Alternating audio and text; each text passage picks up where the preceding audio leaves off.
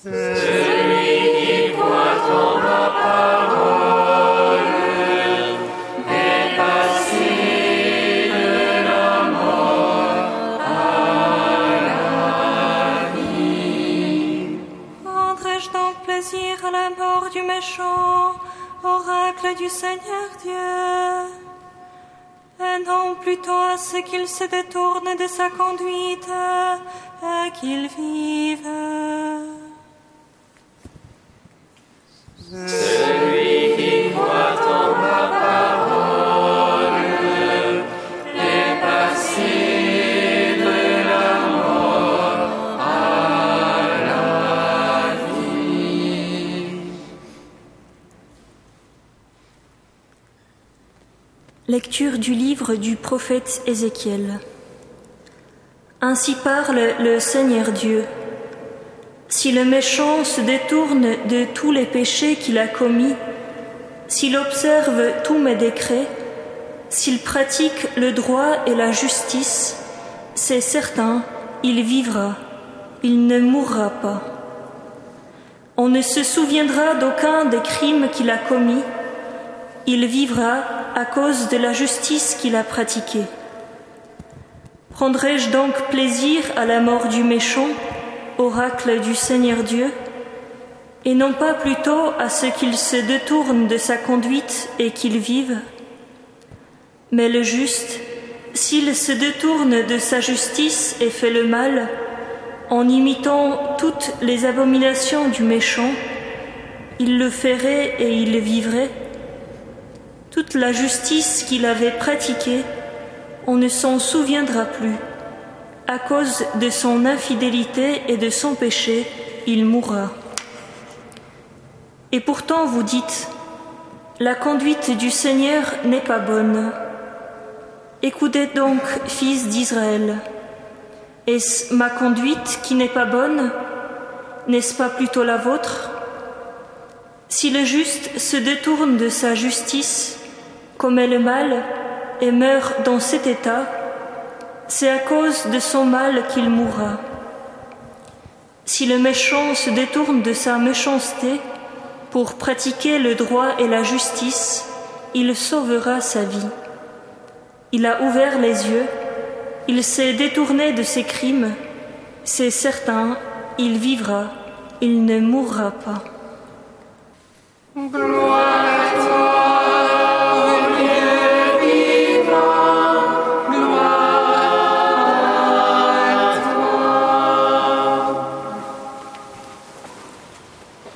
Premier abord, on pourrait avoir l'impression d'être en face d'une équation, une sorte de justice rétributive, fatale et presque inopinée, dont Dieu serait le protagoniste.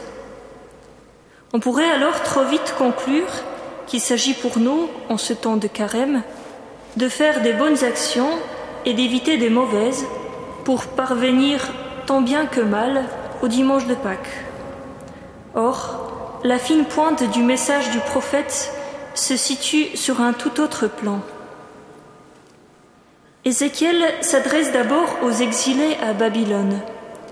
Désemparés par la chute de la dynastie davidique, il s'interroge en profondeur sur l'ultime sens de l'alliance et des promesses du Seigneur.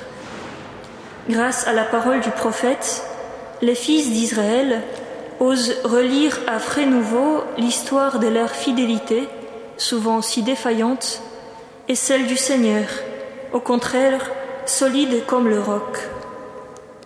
Ils peuvent alors déceler, dans les traits de son visage, un Dieu bon, ami des hommes, qui aime les vivants, car il est lui-même source de la vie. Ils s'aperçoivent alors que l'oracle ne vise pas immédiatement le juste ou le méchant, mais qu'il s'adresse à eux, à nous, à nous qui avons tendance, un peu trop vite, de nous ranger plutôt du côté des justes.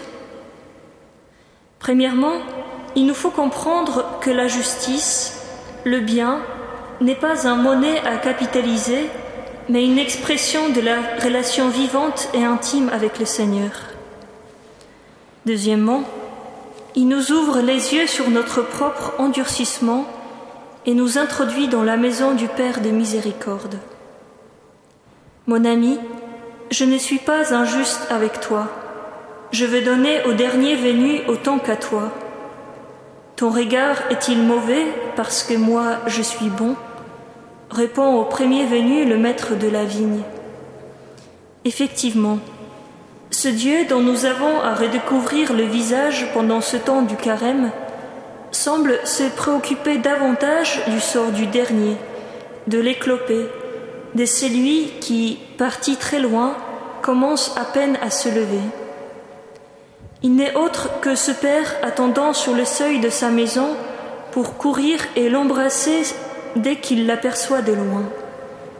De même, le Seigneur désire tout aussi ardemment que son enfant qui était toujours avec lui accepte d'entrer dans la joie d'une vie retrouvée.